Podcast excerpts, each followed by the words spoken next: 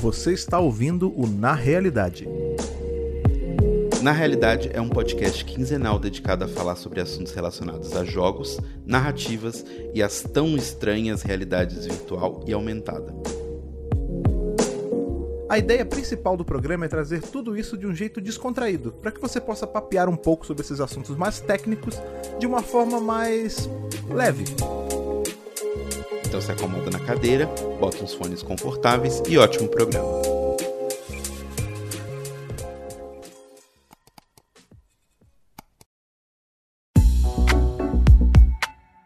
Bem-vindos a mais uma edição aí do Na Realidade, seu podcast quinzenal sobre tecnologia, jogos, realidades virtuais, aumentadas e mistas e tudo mais. Eu sou Fred Pavão, o Community Manager aqui da Árvore e também aqui o host do Na Realidade.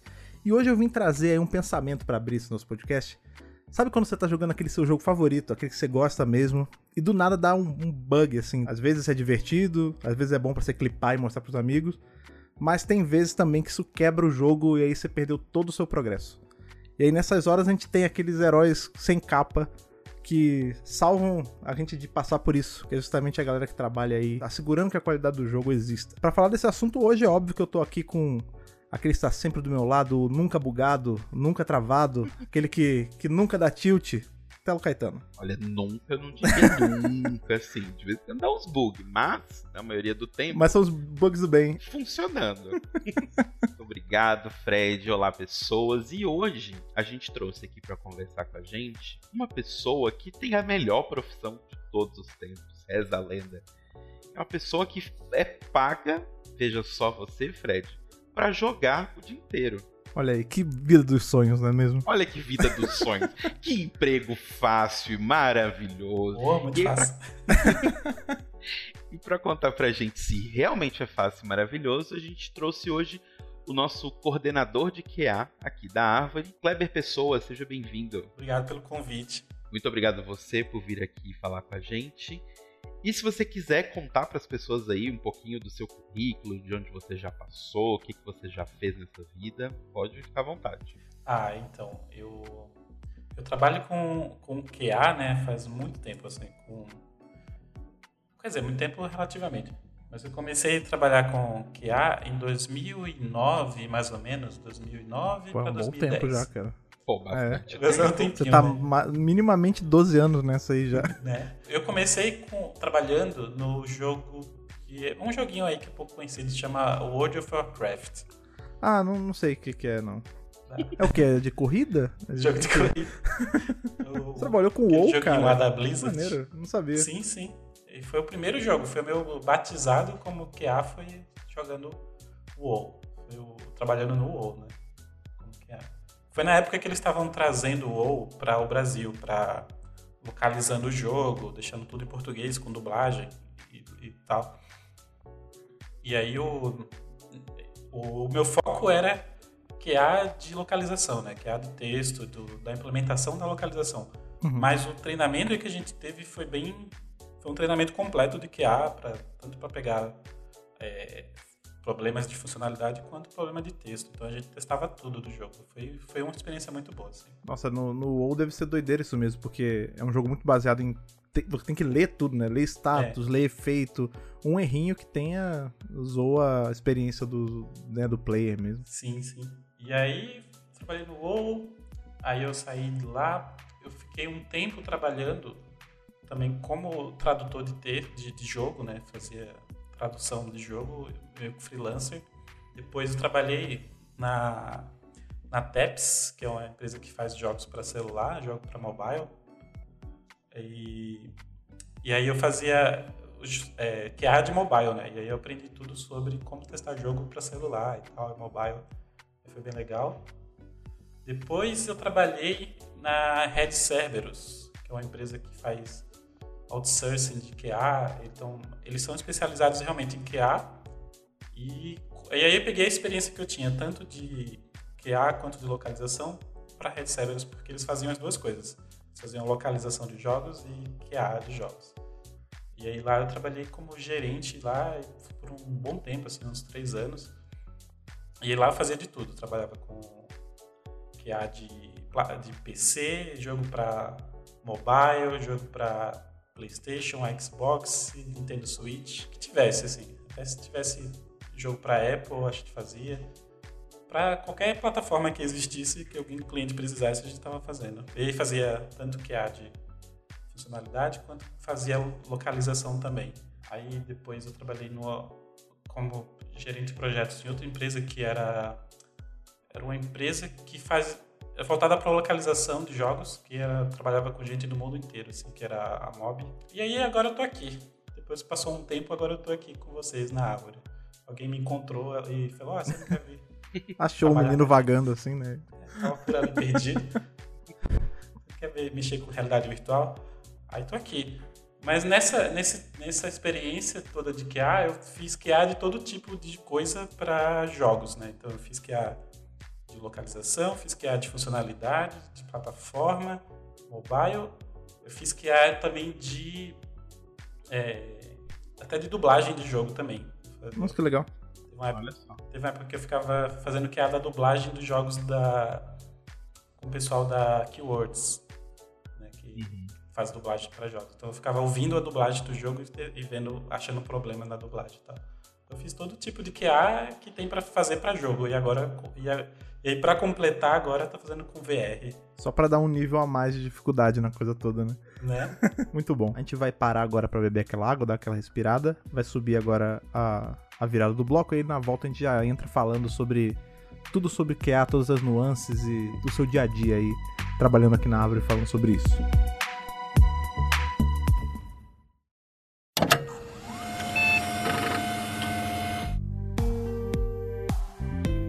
Kleber, dado que você tem essa experiência bem longa eu acho que você é a pessoa perfeita para responder a nossa pergunta desse episódio, que é na realidade qual que é a importância do QA e o que é QA no fim das contas, né? O que é que o QA é importante, assim?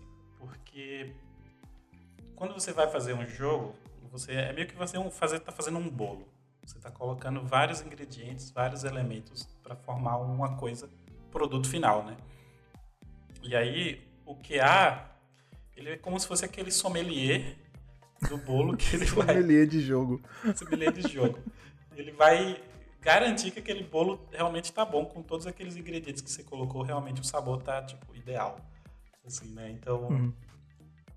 é, mas na prática a gente impede problemas. A gente já testa todos os problemas que podem acontecer e a gente tenta prever esses problemas antes dele ser, do jogo ser lançado com aquele problema.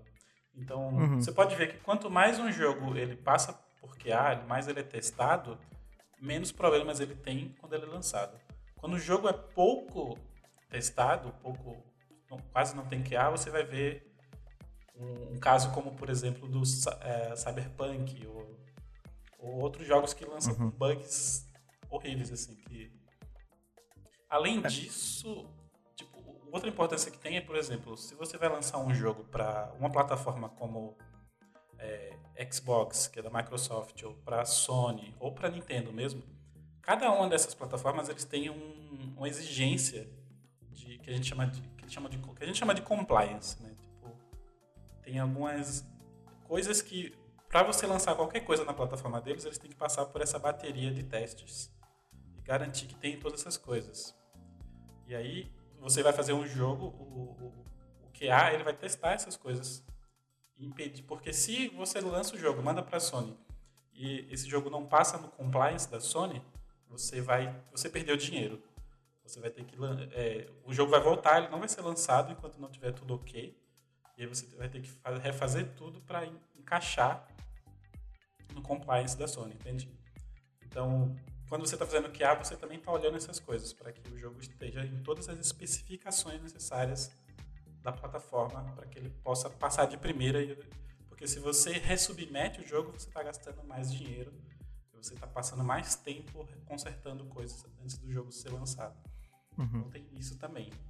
Inclusive, isso é uma coisa que é, é até legal a gente falar logo no começo, porque o que é uma coisa que ele fica meio mistificado quando a gente para pensar, né? Porque o, o leigo entende o que é quase como você fosse um, um exterminador de bugs, assim, só, né? O seu trabalho é ficar caçando bug e corrigindo, sendo que não é bem isso, né? É o contrário, é impedir que eles sequer aconteçam e tá muito além de, de só de bug, né? Pelo que você falou aí na abertura, você já fez QA de dublagem. Tipo, não existe bug. se você estender o conceito, você pode dizer que tem bug de dublagem, mas é, é, é uma. É a, você se certificar da, da qualidade da coisa como um todo mesmo, né? É, afinal, quality assurance. Exato, exato. Exato, é, não, não, porque não é só isso, assim, é, é, o pessoal fala, ah, o, o QA, ele passa o dia jogando, aí até que acontece alguma coisa e ele, ah, tem um bug aqui. Isso é uma parte do que é ser QA, assim, é uma parte do trabalho do QA. A gente passa o dia todo jogando videogame, como a gente, as pessoas glamorizam isso, né? Ah, o cara passa o dia todo jogando, é pago para jogar dia. E é, é verdade, até certo ponto. A gente é pago para jogar, mas o ele não joga um jogo de uma maneira divertida, como se você estivesse em casa no fim de semana é. jogando, curtindo o jogo, não. E nem um jogo pronto. Né? É, ele vê a salsicha jogando, sendo é. feita, né? Que é, que é o mais complicado. Tá vendo coisa sendo feita, você tá testando ali o ingrediente sendo colocado no jogo. Quando a gente pensa isso em, em VR, agora trazendo um pouco pra, pra gente do nosso dia a dia, isso é pior ainda, porque, por exemplo, como tem o lance das, né? A gente mexe muito com imersão e tal, você deve testar muito jogo que dá enjoo, né? Eu, isso acontece muito comigo, assim, de eu botar um jogo que não tá pronto para testar e eu jogo 5 minutos e parece que meu estômago tá no cérebro, sabe? Imagina você que, fica, que tem que ficar mais tempo ainda imerso vendo o que tá quebrado ou não. VR tem essa camada de. A gente chama de cinetose, né? Que é o, o motion sickness. Que é aquele enjoo que dá é mesmo em jogo quando você vai andar de barco, se você não for muito experiente andando de barco, você pode ficar enjoado. Aí no VR tem isso, assim, tem, as pessoas têm essa tem pessoas que têm maior ou menor sensibilidade a ficar enjoado jogando VR.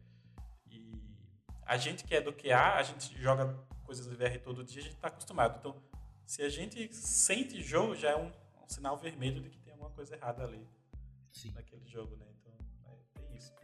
É, porque esse enjoo vem do fato de que os seu, seus olhos e seu cérebro estão vendo você se mover, uhum. mas o seu corpo não sente se movendo, né? E aí dá, dá um bug. Dá um, opa, dá um bug. Dá um revertério. mas sobre isso que a gente estava falando antes, de que não é necessariamente só divertido e ficar jogando videogame o tempo todo, né? Uhum. Um exemplo, por exemplo, que eu e Kleber passamos, né, eu trabalhando como UI e ele trabalhando enquanto QA do Yuki, é do tipo, Kleber, eu comitei essa cena que tem o menu do Yuki, vê pra mim se todos os botões são confortavelmente alcançáveis. Então, tipo, não é divertido, sabe? O Kleber vai dar play na cena e ficar lá, tá, esse botão dá pra alcançar, esse botão tá muito longe, esse aqui tá bom, esse aqui... Não é tipo, nossa, uau, que legal. Nossa, que divertido, videogame. tô jogando videogame. é, e esse é um é. caso, e esse é um caso bem próprio de, né, do desenvolvimento de VR, porque quando a gente fala alcançar, é, às vezes é literalmente alcançar no alcance da sua uhum. mão, né? Não é o, um tanto de uhum. cliques e tal. É, quando você para pra pensar, é porque sempre que a gente compara, quando a gente pega, pega o nosso emprego, o nosso trabalho, a gente fala, ah, o do lado é tão mais legal, tipo, a grama do vizinho é sempre mais verde, sabe? é, mas quando você para pensar, é, o trabalho do QA, eu imagino que é um dos que. Não, é, é difícil botar pressão na balança, né? Mas pensa, se um, se um jogo sai todo quebrado, todo cheio de buraco. Há um exemplo, vamos pegar o Cyberpunk ou o Fallout 76 quando saiu. É, isso cai um pouco nas costas do QA, né? Porque foi ele que aprovou, falou que, ah, tá tudo certo, confia. E aí quando chegou na mão do, do player, o jogo era um queijo suíço, sabe? É, isso não cai na, na, nas costas de, de algumas outras áreas. Né? Por exemplo, isso dificilmente vai, vai vir pro community manager, sabe? A gente vai ter que escutar a galera reclamando. Mas quem deu ok não foi a gente, sabe? É uma pressão braba, cara. É, a gente tem uma piada no time de QA que a gente fala que sempre a primeira pessoa que é apontada como culpada na hora do que um erro é encontrado é o QA. Mas nem sempre isso é. Mas é. às vezes o jogo é lançado com erros e a equipe sabe que tem os erros. O QA já apontou, já reportou tudo. Uhum. Geralmente quando o jogo é lançado com bugs, eles sabem que existe, mas eles vão sei lá, corrigir depois. Eles têm planos de que não deu para corrigir até o lançamento. Eles têm essa uhum. questão. É, isso até entra um pouco no, em uma das coisas que a gente.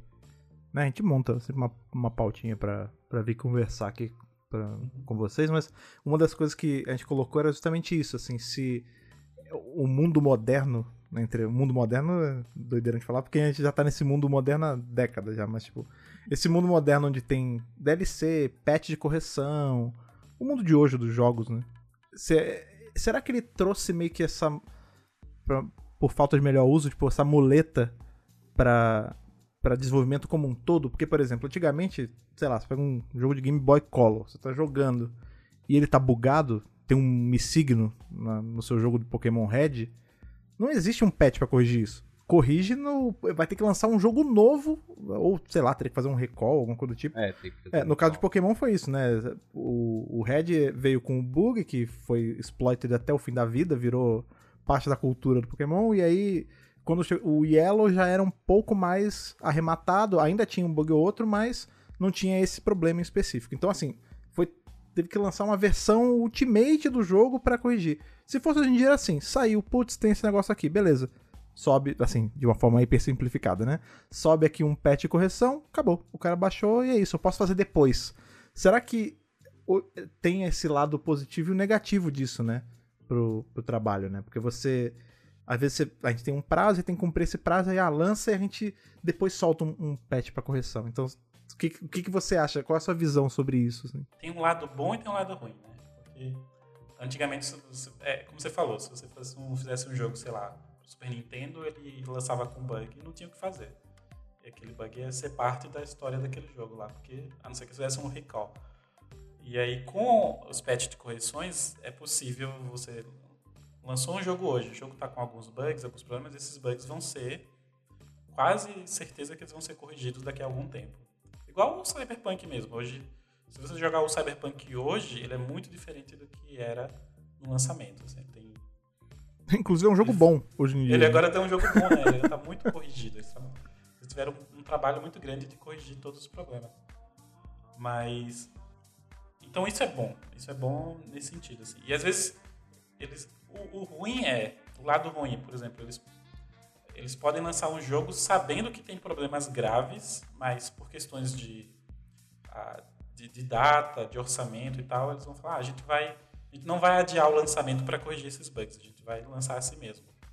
E aí lança um jogo cheio de problema para depois corrigir, sabe? Isso é um meio que vira uma muleta mesmo nesse caso. assim. É, é bom e ruim ao mesmo tempo.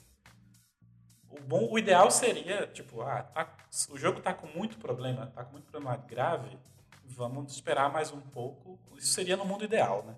Vamos adiar um pouco o lançamento para trabalhar na, no polimento, correção desses bugs.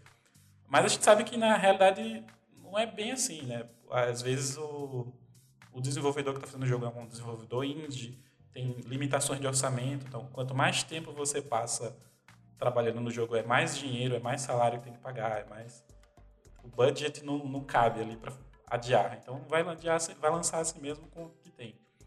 né? Então depende muito do, da produtora também. Tem produtora que consegue adiar um pouco e, e ver o problema. E aí tem um problema maior, que é o, o- a produtora que deixa o QA por último, esquece, ignora o QA, deixa, tipo, joga o QA só no finalzinho do projeto, e aí, aí acha um monte de problema, mas não dá mais tempo aí, tipo, Uhum.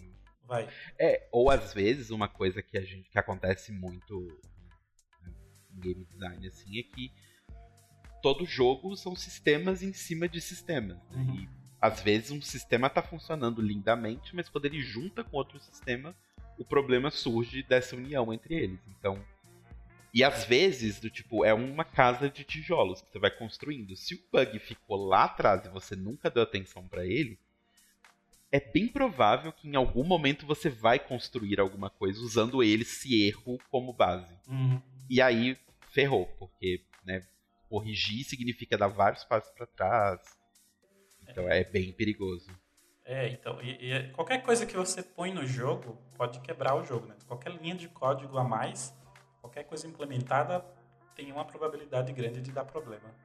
Então, é bem isso mesmo.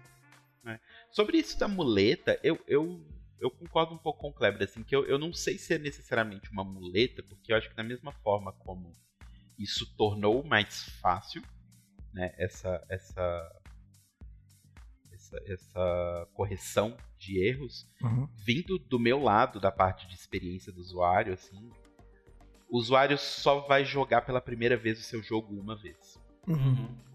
Sabe? Então você só tem uma chance de causar uma primeira boa impressão. E se a gente pensar nesse mundo digital que a gente tem, sei lá, Steam, é muito diferente o momento de um jogo de Super Nintendo, onde eu fecho um RC, né, que é o, o candidato para lançamento, né, Release Candidate, até o momento em que o cartucho chega na casa de uma pessoa que comprou. É um espaço muito Sim. maior do que hoje a gente fechar um Release Candidate e ele tá na Steam pra ser comprado. E isso, isso que você falou da primeira impressão é uma realidade, assim, né? Agora, esse tema tá legal porque tá dando pra, a gente tá dando as visões de cada uma das áreas. Porque, na- vendo enquanto community manager, isso é uma realidade, assim. Você pega o caso do, do Cyberpunk, é um, um dos melhores. Porque, foi o que a gente falou, o jogo hoje é bom, é divertido você pegar o Cyberpunk e jogar. Só que a imagem dele foi tão queimada no começo, Uhum. por conta dessa, dessa displicência, enfim, qual, qual foi a tomada de decisão ali pra lançar o jogo todo quebrado, que as pessoas hoje não ligam mais pro jogo. Tipo, a- É. você pode jurar, você pode enaltecer o Cyberpunk uma hora, o pessoal falar, não vou jogar, velho. O negócio veio todo quebrado, esse jogo é horroroso. E o jogo não é mais horroroso. Por quê? Porque chegou um profissional, viu que tava quebrado, submeteu ali um patch de correção e corrigiu. Só que já era. Você já, você já se queimou com a comunidade, sabe? Exato. Por isso que é tão importante o, o trabalho do QA, porque s- quanto mais cedo no desenvolvimento o QA estiver junto com o time, ajudando a já encontrar os possíveis problemas, melhor, porque ele já corrige mais rápido, já sabe, e evita que o jogo... Assim, é, impo- é impossível um jogo ser 100% bug-free. Todo jogo vai ser lançado com um ou outro bug. Ah, sim. Mas quanto menos bug, melhor para essa primeira impressão que o Telo falou, que o usuário vai ter É. do jogo. Eu, eu tenho uma- uma- um exemplo muito bom de um jogo que eu trabalhei e eles, eles passaram esse jogo para QA muito pouco tempo antes do, do lançamento, assim, faltando coisa de três meses. Meu Deus. É, não, é exato, a gente começou a fazer o QA, faltava três meses e, e a localização ainda estava. A localização estava sendo implementada no jogo. Tudo Ai. isso muito próximo do lançamento, assim. E Flashes de guerra passando É. aqui? Fechas de guerra passando na minha cabeça aqui. Foi um trabalhão, assim. E, e o jogo muito baseado em texto, sabe? Muito texto, assim. Tipo, tinha um milhão e meio de palavras. Meu Deus. Aí, quando o jogo tava perto de lançar, eu falei pra galera, assim. Eu falei pro pessoal do, dos desenvolvedores, pro, pro meus chefes também. Falei, olha, eu acho que não é uma boa ideia lançar isso aqui agora, do jeito que tá. Porque tá muito ruim, vai dar muito problema, vai... E aí, mas aí eles falaram, não, mas a gente sabe, o erro foi nosso. E a gente tá ciente disso aí. Precisava de muito mais tempo de QA, muito mais tempo nessa implementação já era para ter começado há muito mais tempo do que agora, mas a gente vai lançar assim mesmo e vocês vão continuar trabalhando com a gente, achando todos os problemas e a gente vai corrigindo. E aí, e aí a gente passou um ano a mais corrigindo, achando bugs e corrigindo para eles fazerem os, os updates e, e corrigindo os problemas. Mas quando lançou, tava muito feio, assim, tava muito ruim. E eu tinha vergonha de dizer que eu trabalhei no, no projeto. eu falava, não, nem, nem, nem anuncia, nem fala, quieto. E o pior é falar, né? Ah, eu fui QA desse É, eu jogo. fui Tipo, QA desse nossa, Eu tinha vergonha. Mas aí, depois de um ano, eu tenho, já tenho orgulho de falar que eu trabalhei nesse jogo, sabe? Porque agora tá bem corrigido. Assim, tá bem... Ele não é mais o jogo que lançou por minha Não causa, é mais né? o jogo que lançou. é. Inclusive, isso é uma das coisas que eu acho mais mágico, assim, do, do QA, que eu admiro o profissional aqui, que, que quando tem o teste de estresse do jogo, que é Hum. o jogo aparentemente está redondo, tá 100% sem bug nenhum, e vocês ficam forçando até achar. E o lance é que tem uns bugs, tem um- um- uns pau que dá no jogo que um ser humano normal não conseguiria achar. Tipo, porque você joga o jogo, você quer ir pra, do A, ponto A ao B. Só que aí quando vocês vão fazer os testes, é tipo, não, e se eu fizer isso aqui, rodando essa música, enquanto eu desligo essa Exato. lâmpada, com o pé nesse lugar? E aí vocês descobrem, só que nunca alguém, quer dizer, a chance de alguém chegar nesse bug é um em um bilhão, mas e vocês acham agora como? Como a cabeça vai nisso que me, eu fico impressionado, saca? É que é, o, o QA, tem, o Diego que, que trabalha comigo aqui, que é da minha equipe, ele tem uma frase muito boa, que é o QA, ele é um misto de vândalo com burocrata.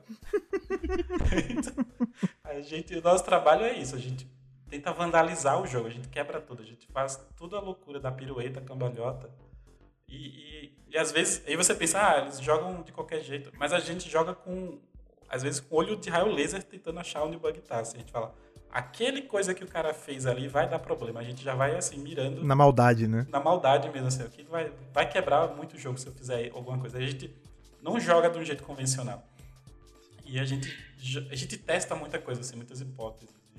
Vai, aí testa tudo, e a gente testa tudo. Por isso que eu falo, não é tão divertido o trabalho, porque você está jogando um jogo de RTS, por exemplo, que tem várias unidades de soldadinhos que você tem que montar um exército. A gente vai testar uma por uma Aí se você está testando um jogo de tiro que tem armas, como Counter-Strike, sei lá, a gente vai testar arma por arma e ver como elas atiram.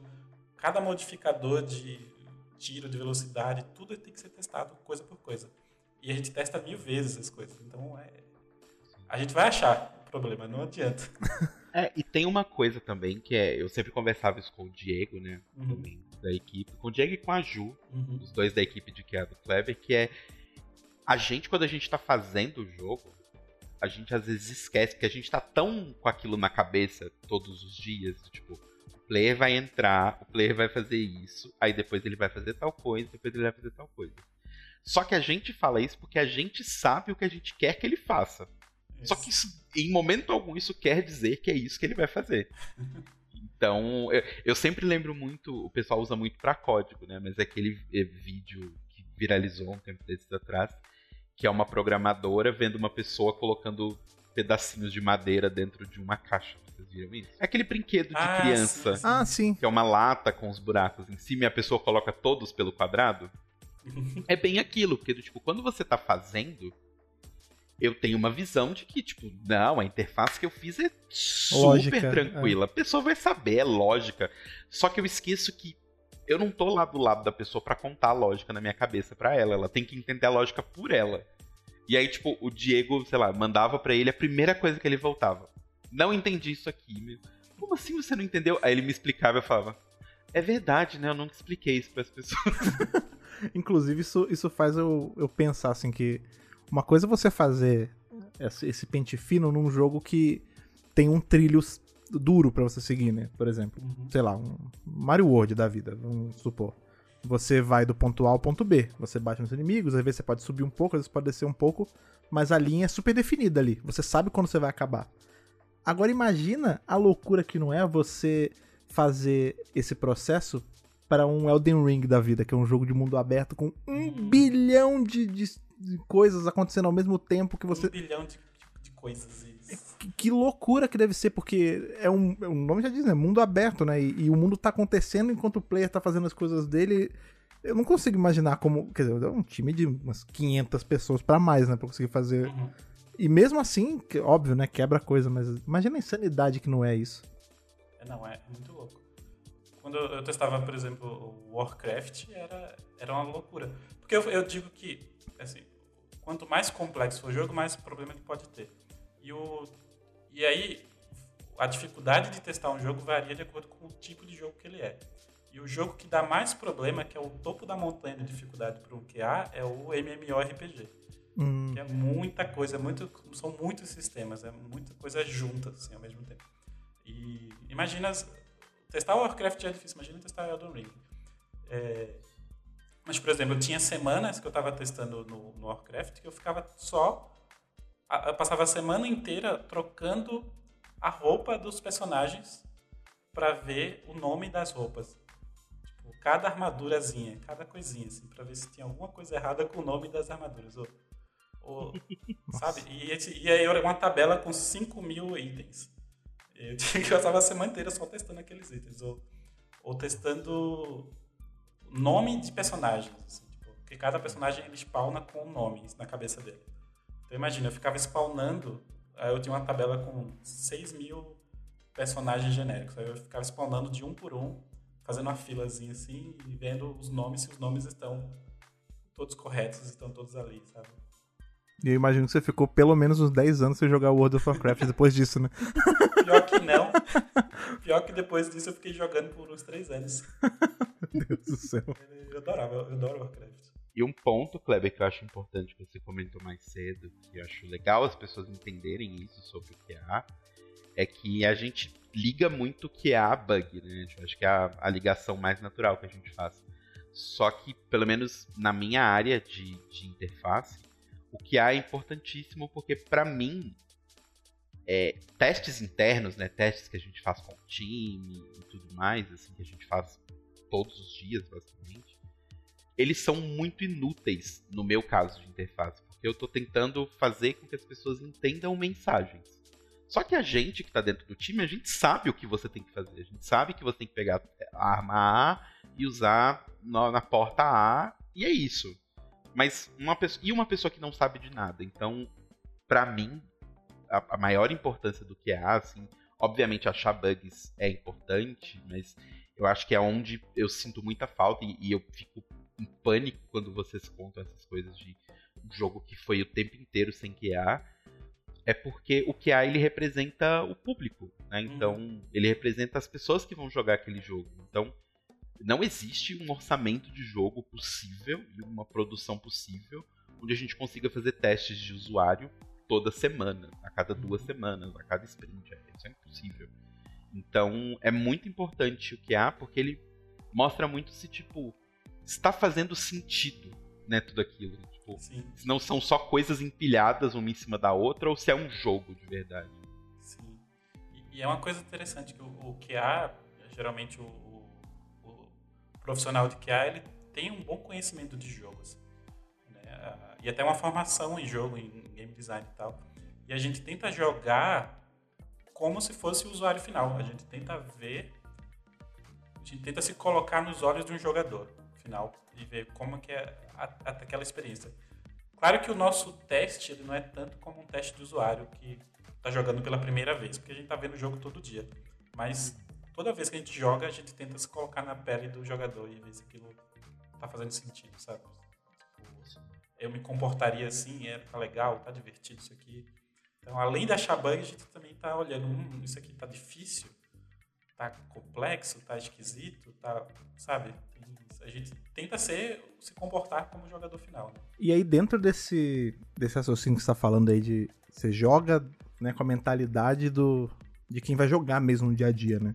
Uhum. Existe algum momento que você vê um bug que você, você sabe que é um bug, mas você pensa assim, putz, isso aqui não é tão prejudicial, isso aqui talvez ajude, né? Vou, eu vou puxar de novo o exemplo do Pokémon, porque é um jogo que eu joguei muito na minha vida e, e é um jogo com muitos bugs, né? É, será que, vamos, situação hipotética que vamos brincar de imaginar, quando eles passaram o QA do, do Pokémon Red, eles viram o Missigno e eles falaram assim, hum, talvez dê pra deixar, né? Porque aí a pessoa multiplica os itens dela aqui, ela fica feliz no final do dia, profit. Jogador feliz, a gente feliz. Existe algum momento que você tá testando e você fala, pô, deu esse bug aqui, mas não é do mal, tipo, é o bug do bem.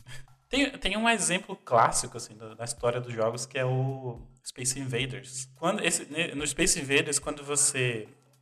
No começo, as naves estão andando bem devagarinho, né? E aí você vai destruindo as naves e aí vai ficando mais rápido. E, e, isso, na época, foi bem inovador, porque criou uma curva de dificuldade, né? Quanto, mais, quanto melhor você joga, mais difícil o jogo vai ficando. Isso, na verdade, foi um bug. Nasceu de um bug.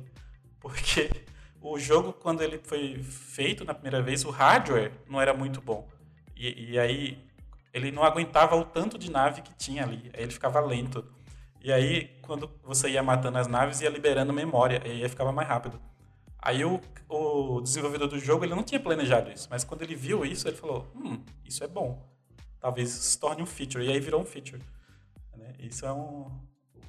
E aí nasceu essa coisa da, da curva de dificuldade. Foi, bem, foi um exemplo bem legal. Mas, por exemplo, na, na, na, minha experiência já aconteceu de eu achar um bug, ou reportar o bug para os caras, os caras falar, hum, esse bug é legal, parece bom, é interessante, porque vamos deixar, a gente não vai corrigir não. E já teve um exemplo, por exemplo, teve um, um, um jogo que eu achei, um, a gente achou um bug que era assim, você entrava na porta da fase, aí se você andasse pro lado esquerdo na parede, a parede tinha uma porta invisível, tinha um buraco na parede invisível. Dava para você andar pela parede por dentro e você saía na porta final da fase. Então você não precisava enfrentar ninguém, nenhum monstro, nenhum inimigo, nenhum chefão. Você já ia pro final da fase. em menos de 10 segundos. Aí, é, isso obviamente é um bug. Aí a gente reportou o bug para os caras, os caras falaram: hum, esse bug talvez seja interessante para fazer, para usar no speedrunner de caridade. Então a gente vai deixar ele aí. Talvez alguém descobre e usa como speedrun. E foi, e ficou, sabe? É, e vocês têm até uma classificação, né? Do, tipo, os game breaks, são as uhum. coisas que tornam o jogo impossível. Isso. E coisas que são mais leves mesmo.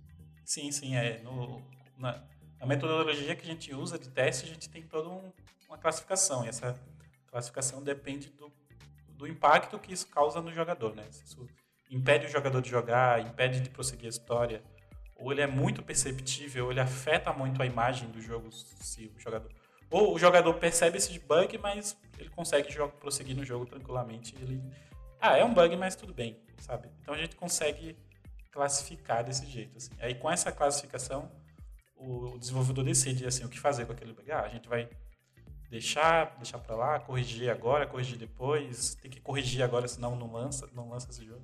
É, bugs desses normalmente são principalmente em arte, né? Que é do tipo, uhum. sei lá, o cabelo da personagem deveria estar tá colidindo com as costas dela e não entrando dentro das costas dela, mas tá entrando. Mas assim, afeta muito? Não, não afeta, sabe? Tipo quando clipa, então, né? As coisas. É.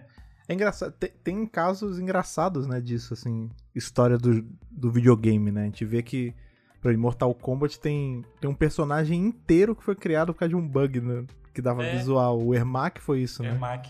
O, eu não, que era um erro nem... de macro. É, erro de macro, Ermac, né? E aí a, a, ele era vermelho porque a paleta do Sub-Zero, não sei, era azul, ficava vermelha por algum motivo. E virou meio que uma lenda urbana de, ah, você pode liberar o Ermac no poço ali com as cabeças. Aí, tipo, ela viu e falou, pô, tá aí. É, a, essa lenda que se criou é bacana. E oficializou e o Ermac virou um personagem com, com lore, História com... Foi muito bom. O, o Yuki tem né, um exemplozinho. Não sei se pode falar do, do Yuki. Tem um, tem um bug que virou feature no Yuki. No Yuki, é mesmo? É. Acho que pode. pode se não puder, é. a gente corta depois. É. não, acho que por nada a ver, claro que pode. Inclusive. Ó, se entrar um bip, agora um pi. É, não pode. O editor, que no caso fui eu, que, que bloqueou isso. Mas é, inclusive, se vocês estão ouvindo a gente não jogar o Yuki, ainda vão jogar o Yuki, porque Olha aí, vocês vão descobrir agora um bug que não é bug mais. No, no segundo boss do Yuki, que é o. É o segundo boss? É, é o segundo, que é o Gatekeeper, né? Que tá lá viajando. Ele, ele é um boss que ele dá umas risadinhas, assim. Você tá lutando com ele, ele dá umas risadas. e aí, depois que você mata ele, existe uma probabilidade da risada acontecer. Depois que ele já morreu. Que medo. E aí você, ou, você tá lá, no, no momento que você tá no espaço vazio, olhando pro espaço e a risada surge do nada. Isso era um bug. Era um bug. Mas aí o, a gente, quando achou, a gente falou, mas tá legal isso aí, porque tem a ver com um pouco com a fantasia do jogo, de que os, os inimigos voltam depois. Ele pode.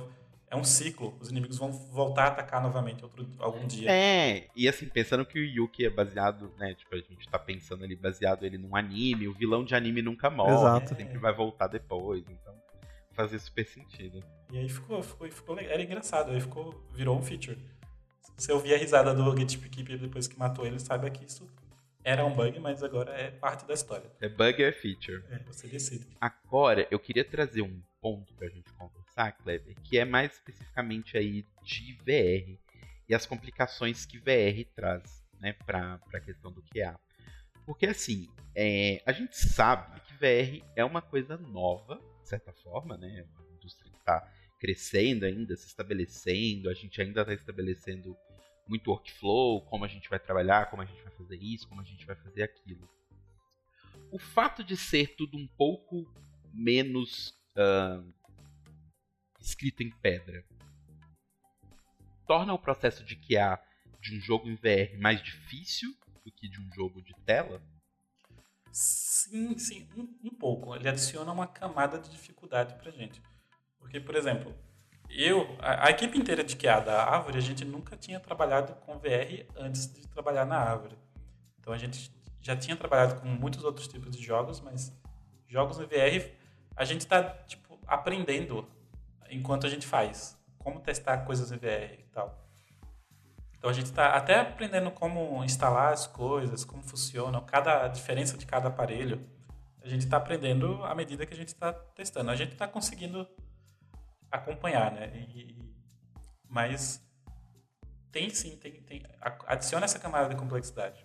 Por exemplo, essa coisa do, do da cinetose mesmo, do, do, do motion sickness, para a gente é um problema, assim, porque a gente agora a gente tem uma cultura de a gente preza muito pelo conforto e bem-estar das pessoas né, na árvore.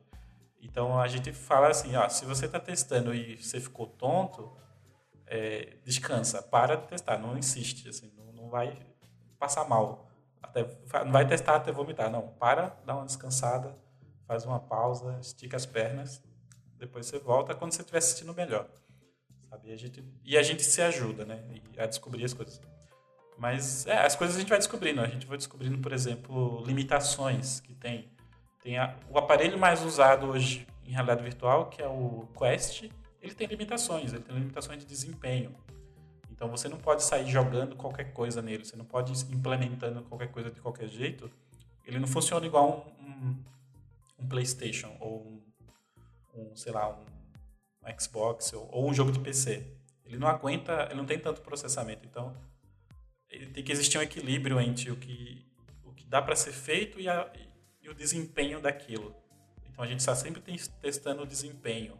Ele tem quantos frames por segundo que ele pode, até quanto ele pode cair de, de desempenho, quanto não pode, por quanto tempo. Então a gente está sempre de olho nessas coisas. Assim. Mas a gente está aprendendo. Cada aparelho novo que chega para a gente é um aprendizado novo. Assim. A gente vai a, a, como testar o compliance deles, as especificações da plataforma, tudo a gente está aprendendo a fazer, a testar. Sobre isso também, você comentou sobre o lance de cansaço, né, físico, uhum. porque eu acho que não é nem só a questão da cinetose, porque, por exemplo, tem a questão do Yuki, né? Testar o Yuki é cansativo, porque é um é. jogo que você fica em pé, movendo os braços ali, abaixando, agachando e tudo mais. Como, como organizar uma rotina de testes que é basicamente uma malhação na academia. Mas é isso mesmo, é, o, o Yuki, eu, lembro que eu testava o Yuki e ficava com o braço dolorido no fim do dia. Assim. Malhado, né? Malhado, é. Mas assim, a gente tem umas técnicas também, a gente tem umas coisas que a, o, o, jogador, o QA, tem algumas vantagens que o jogador normal não tem. A gente pode entrar no God Mode, por exemplo. Então eu posso jogar invencível. Então, em vez de eu ficar desviando de bala como um jogador normal, eu posso deixar o meu personagem invencível, porque o que eu estou testando não é as, o desviar de bala, eu estou testando uma coisa muito específica que eu só preciso passar pela fase e chegar naquele ponto. Então eu não preciso ficar mexendo meu braço, eu posso ficar, eu posso ir direto ao ponto. Mas claro, tem momentos que eu vou precisar testar como jogador normal, aí esse eu vou ficar cansado. E aí eu vou tentar revezar com a equipe. É, eu tinha sorte que eu testava com eu e o Diego, a gente testava Yuki, aí a gente ficava revezando. Falava, ó, testei aqui, tô cansado, agora tenta aí. Aí tinha uma época que a gente não podia usar cheats para testar, porque a gente queria ver se estava passando cada fase normalmente. Aí, às vezes, o jogo era difícil para o tester, tipo, era difícil pro pro Diego, ele não conseguia, ele só conseguiu chegar hoje, eu só consegui chegar na segunda fase ou na terceira. Aí, quem que consegue chegar primeiro, sabe? Então, tem que haver o bom de ter uma equipe de QA é que a equipe trabalha muito em trabalha em equipe, assim, a gente coordena, a gente geralmente se reúne durante o dia na, no começo da manhã para decidir o que vai testar, como que vai testar. Aí pode ser que um tester teste as duas primeiras fases, o outro testa a fase final, o outro testa um boss, o outro testa outra coisa, sabe? E a gente cria cenários de teste, então a gente testa coisas específicas, assim, a gente planeja bem como vai testar. Aí a gente sabe, quando vai ser um teste que vai ser cansativo, a gente sabe que, ok, hoje vai ser dia de malhação. A gente vai testar igual um jogador, mexendo os braços para lá e para cá. Aí a gente, quando está muito cansado, a gente pausa, dá uma parada, né, faz um alongamento e depois volta. E voltando a esses bugs do bem, vocês se lembram de algum bug engraçado que vocês viram em algum jogo? Porque eu, para mim, eu tenho alguns que eu amo demais, assim eu, eu acho meio mágico toda a cena de speedrun. É. Porque, para mim, speedrun, primeiro que tem essa coisa que o speedrun ele é basicamente olhar na cara da equipe inteira que fez o jogo e os QAs que gastaram horas e horas testando e falando. Eu achei. eu Um venci. problema. Eu venci você. Inclusive, saiu até uma tirinha agora esses dias, do, do dia da gravação. A gente tá gravando finalzinho de abril. Esses dias saiu uma, uma tirinha de um, dois momentos do mesmo jogo, assim. O, o jogador falando, zerou em uma hora. E, Consegui zerar uma hora, tudo feliz. Aí, aí embaixo tá tipo a equipe que fez o jogo. Conseguiu zerar em uma hora? Tipo, como? Por que Como? ele fez isso? É, teve um que saiu do Elden Ring também. A gente só fala de Elden Ring nesse podcast, né? Mas Ah, A culpa pode ser minha. só é. fala de Elden Ring, gente, desculpa. Mas que teve um cara que fez, tipo, é, foi recorde mundial porque ele conseguiu terminar o jogo com menos de 7 minutos. Ele fez em 6,59. Porque descobriram um bug que é você fica parado uma X quantidade de frames e aí você aperta pra frente e aí por algum problema que acontece no jogo ali, alguma uma questão de, de código, você pula, o seu personagem é tipo catapultado pra Meu frente. Então você atravessa partes gigantescas do cenário. Lugares que você só conseguiria chegar depois, ou enfim, só depois de você enfrentar um boss ou alguma coisa, você consegue simplesmente pular todas essas etapas e chegar num outro lugar. E aí o cara consegue fazer em menos de 7 minutos terminar Elden Ring, que é um jogo infinito, basicamente. Nossa, sete minutos eu demorei só montando o personagem só. Ou mais, né? Inclusive, ne- nessa. A, a cena de, de bugs do, do Elden Ring, por vezes, salva muito, né? Porque, né? Se você. Jogando ou não, é consciência coletiva que é um jogo muito difícil, né? A, a From Software, ela curte fazer esses jogos que arrancam couro. E, e eu tô sofrendo com isso em algumas partes do jogo também. E esse dia, esses dias agora rolou uma coisa que me ajudou, que eu, inclusive, se um dia o, o QA desse jogo estiver ouvindo esse, esse podcast, se um dia acontecer isso, muito obrigado por você deixar isso passar. Porque eu tava preso num boss que tem um. que é um tipo um cervo fantasma gigante. E, bicho, ele. Que bicho cruel de, de, de jogar contra. E aí eu tava, sei lá, na décima tentativa, sabe? Quando você já fez dez vezes o negócio, tá cansado, não tem mais energia pra nada. E aí eu. Esse boss ele tinha duas fases, né? Você deixava ele com um tanto de HP, ele sumia, e depois ele aparecia meio cavalgando assim do céu e te atacava de novo. Eu não sei como. Quando ele tava voltando, ele morreu do nada. Tipo, ele, tava, ele tava vindo na toda e bum, o HP dele desceu. Aí eu tava na sala com a minha esposa. Aí eu, ué, como assim? Ela, o que, que foi? O bicho morreu. Aqui do nada, eu não fiz nada. Ela, que bom, né? Eu falei, sim, mas. Calma, né? agora é a hora que ele me mata. Era pra eu estar dando um jeito. de- Aí eu pensei, eu falei, não, não vou reclamar. Eu- Foi uma benção, o jogo teve pena de mim. Deu eu salvar logo. Mas é o, é o bug do bem, passou e me ajudou muito. Inclusive, te- ainda no Elden Ring tem muita gente que tá. Isso não é bem um bug, né? Porque como o jogo é, é de mundo aberto, tudo é. Né? Você tem as beiras do mundo lá, tipo, da, tem uma ribanceira, se você cair, você morre, né? Só que isso se aplica também a qualquer inimigo. E aí tem um.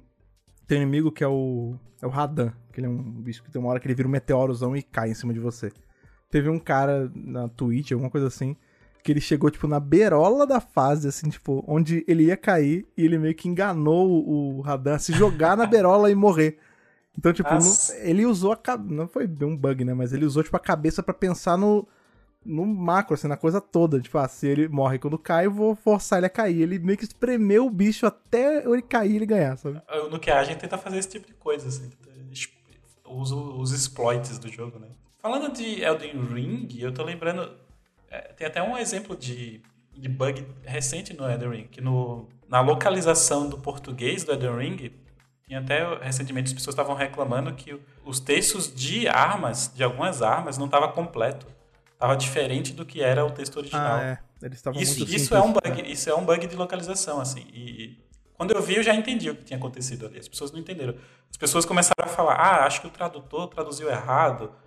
Mas não é. A realidade é que no- quando eles fazem localização de jogo, a localização vem numa, num texto, né? Uma planilha de texto. E esse texto, ele é constantemente atualizado. O, texto inicial, quando o jogo está sendo feito, ele muda ao longo do tempo. Assim, os roteiristas vão mudando é, repensam algumas coisas, mudam o texto.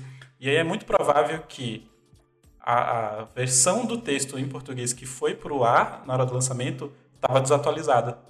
Tanto que a correção foi muito rápido. Eles só. e- e Hoje está corrigido, porque eles devem ter colocado a versão atualizada agora no, no ar. Ele deve ter mandado a versão errada do texto. É, se eu não, o que eu me lembro disso é que era chest, né? Que pode ser tanto peito, Quanto baú, né? peitoral, quanto baú. E aí tinha um lugar que era pra ser peitoral e tava escrito baú em português. Ah, isso é muito comum. É, aí. mas isso é clássico em RPG, tem muito. Porque quando o cara traduz o texto do jogo, ele só vê o, uma linha na tabela. A linha diz assim, chest. Não tem contexto, né, às vezes. Não tem contexto, ele não tá vendo o jogo. Então ele, o tradutor ele não sabe se aquilo pode ser.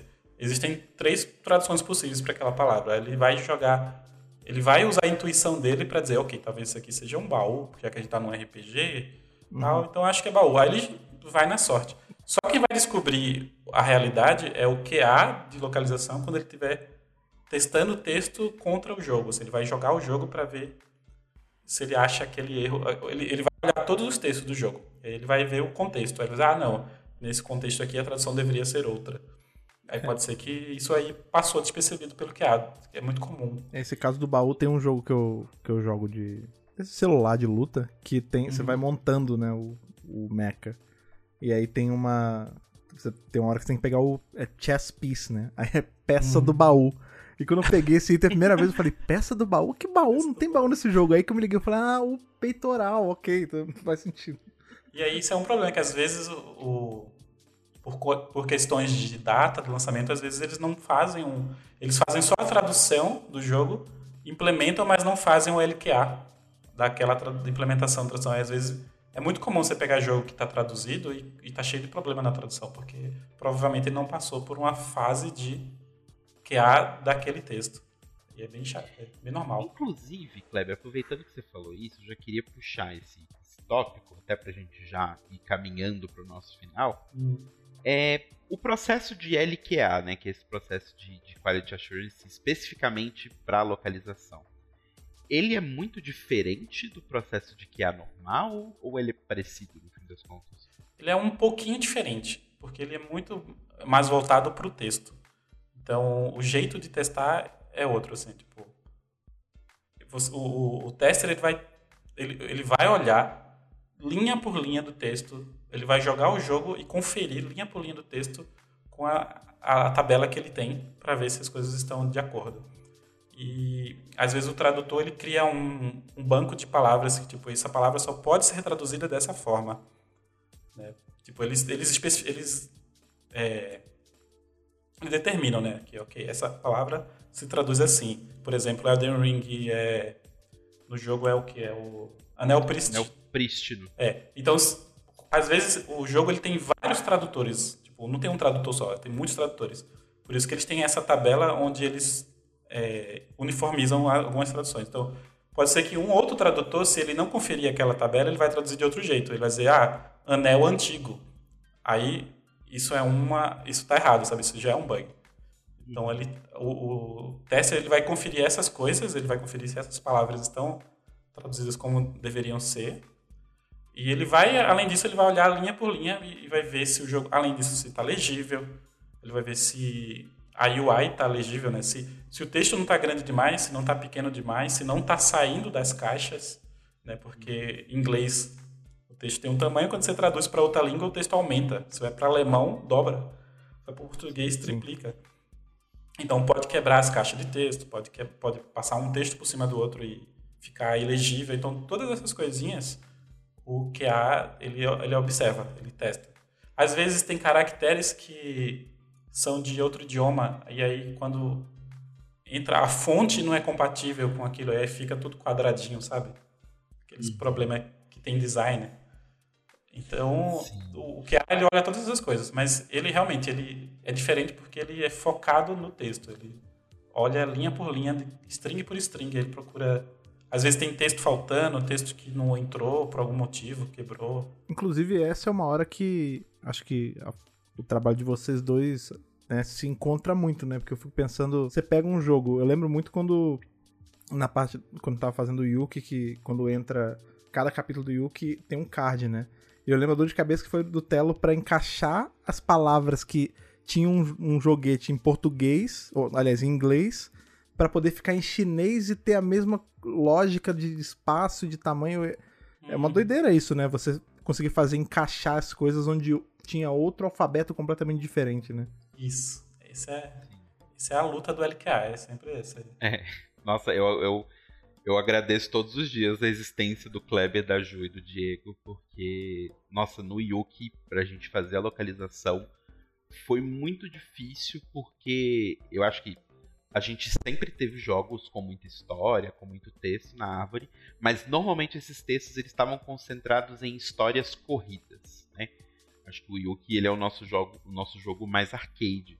Então ele tem muitas coisas que são títulos ou palavras pequenas ou frases pequenas que estão espalhadas em um milhão de lugares. E assim, para uma pessoa só sozinha conferir se texto está sangrando, se a fonte trocou certa, se o caractere que está na tela está batendo com o caractere né, que o pessoal da tradução de chinês enviou.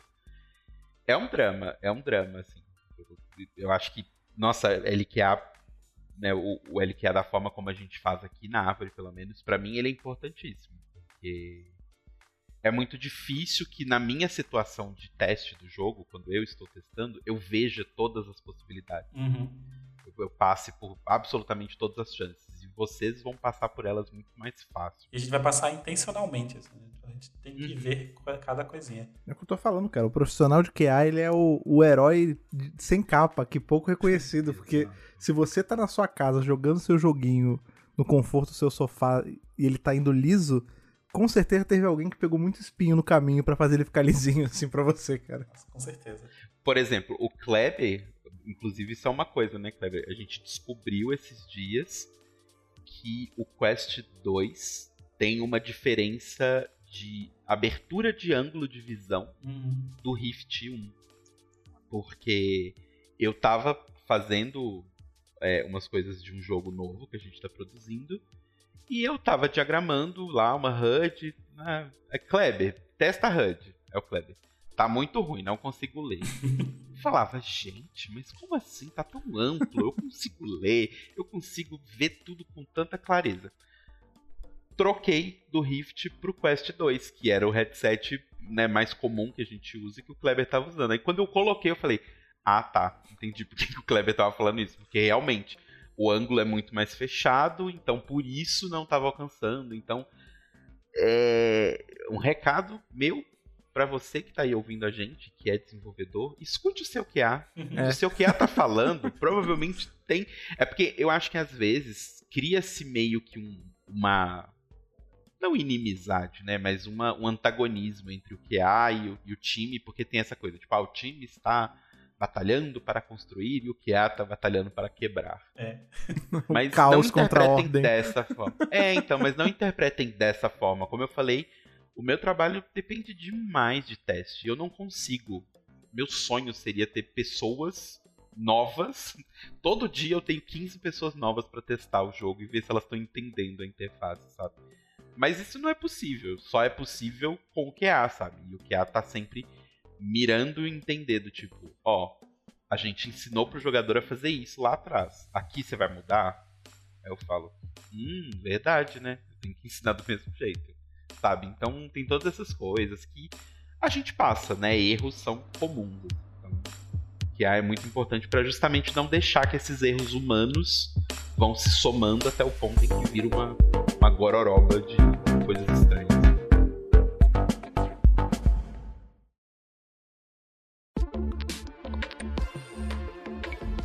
Depois desse nosso papo aí de coisas bugadas e consertadas e é legal, né? Porque a gente vê um pouco, como eu falei lá no começo, como a salsicha é feita, né? Tipo, nenhum jogo ele magicamente ele fica redondinho, né? Tem todo um raciocínio, toda uma ciência por trás desse jogo perfeito que você joga e mesmo assim se a gente for fuçar um pouco, como o Kleber mesmo falou, nenhum jogo é perfeito. Mas a gente sempre tá fazendo o máximo para entregar ele o mais perfeito para vocês e é graças a pessoas como o Kleber aqui que fazem um bom trabalho para dar aquela, aquela desopilada, aquela tranquilizada na mente depois de tanto, tantos assuntos, Kleber, esse é um momento que a gente abre aqui para os nossos convidados para dar uma, uma dica cultural, um, uma, uma dica de coisa para assistir, qualquer coisa que você queira falar aí para os nossos ouvintes. Não precisa ser relacionado ao tema, não precisa ter a ver com, com QA, com bug, com tradução, qualquer coisa que você queira passar para frente aí pro pessoal consumir até chegar o próximo na realidade? Ó, eu, vou, eu vou falar de um filme que eu assisti recentemente que eu gostei muito. Tem a ver com o jogo, Uhum. que é o Sonic 2. Ah, Eu- pô, eu não vi ainda. Eu super recomendo, assim. Eu achei. Eu acho que o- os filmes do Sonic, o 1 e o 2, eles quebraram a maldição, né? De, de adaptações de jogos para filmes. E isso Uhum. nunca fica bom. O Sonic ficou bom. E o 2, eu, eu, na minha opinião, eu me diverti muito, assim. Eu acho que ele tá bem melhor que o primeiro. E mesmo ele sendo voltado para o público infantil, eu me diverti sendo adulto e, e relembrando. E, e tem muita referência aos jogos do Sonic e, e as referências estão bem encaixadas ali, não tá forçado, sabe? Tá bem, tá bem divertido. Eu lembro que até o pôster, quando saiu, era. É um pôster que é feito em cima de uma capa, né? De, acho que, se não me Sim. engano, do Sonic 2 do, do Sonic Mega 2, Drive mesmo. É. Mas tá muito assim. É uma- ele é uma carta de amor aos jogos do Sonic. assim. Então, se você é um cara. Se você é um adulto velho, pai, é que nem eu, que, jo- que jogava Sonic quando era criança, você vai adorar. Você vai ver umas referências e falar: nossa, tem a fase da água, tem a bolinha, sabe? Essas coisas assim. E de livro, eu queria recomendar um livro que é o Jogador Número 1, que eu, eu adoro esse jogo e tem muito a ver com realidade legal. virtual. Esse jogo não, eu adoro esse livro, né? Ele é muito bom o livro. O livro é muito melhor do que o filme, mas o filme também é legal. Inclusive, segunda vez aí que estão recomendando essa leitura aqui no podcast. Se você não. A gente, nosso primeiro episódio aí, a gente teve o Rick recomendando justamente isso. Se você não foi procurar pra ler ainda, tá aí já a segunda chamada pra você fazer isso. Eu recomendo, é muito legal. E, pra quem aí que tá ouvindo a gente, gostou de você, quer conhecer, além de acompanhar os jogos da Árvore e além de acompanhar a Árvore nas redes sociais, onde as pessoas podem saber mais sobre o Kleber? Olha, eu. A pessoa pode me seguir no Instagram. Eu acho que se você procurar Pessoa Kleber ou Kleber Pessoa, você vai me achar. Minhas, minhas redes sociais são meio fechadas, assim, eu, eu- sou meio reservado, mas se você me adicionar no Instagram, eu vou adicionar. Bom, e se você quiser aí acompanhar as coisas da Árvore, você já sabe, a gente fala sempre aqui no final as nossas redes para você conhecer mais o nosso trabalho. E, sei lá, vai procurar um bug, vai vai caçar um problema. Vai brincar de CQA aí. Pega um jogo que você gosta e tenta estressar ele ao máximo até você achar um bug divertido e posta e marca a gente nas redes sociais.